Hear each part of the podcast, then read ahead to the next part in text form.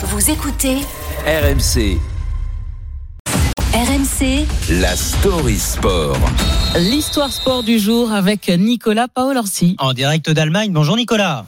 Bonjour Peggy, bonjour Mathieu, bonjour à tous. Parlons d'un autre Nicolas avec un cas cette fois Karabatic, un des plus grands sportifs français qui dispute la dernière saison de sa carrière avec euh, l'équipe de France de handball à l'Euro en Allemagne. En ce moment Karabatic, légende de ce sport Nicolas, et au fil des années son rôle a évolué. Oui, bien sûr. Alors, Nicolas Karabatic, euh, quand on parle de, de sport collectif, c'est le sportif le plus titré de l'histoire de notre pays. Hein. Trois titres olympiques euh, pour lui. Probablement le meilleur joueur de handball de tous les temps. Euh, capable, il y a encore 5, 6 ans, de gagner des matchs à lui tout seul. Mais ce temps-là est, est révolu. Il a bientôt 40 ans, Karabatic. Donc, son, son utilisation n'est plus vraiment la même.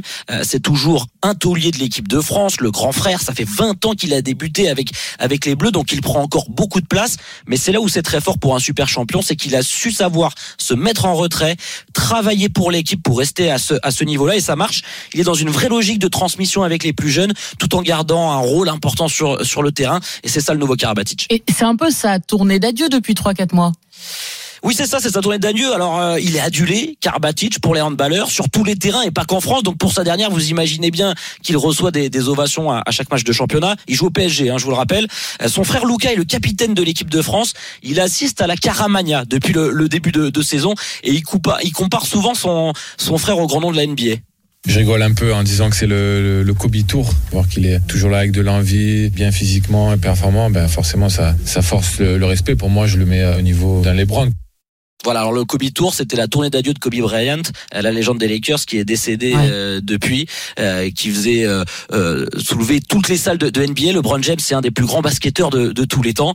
Et Nicolas Karabatic lui-même, il profite de ses derniers moments comme, comme joueur. Il vit ça même comme un soulagement, écoutez-le. Une sorte de libération, tu sais qu'il n'y a plus rien après, que tu feras plus de hand, plus de sport professionnel. T'es pas là à penser à euh, qu'est-ce qui va se passer après, tu fais plus de plans en fait euh, sur le futur.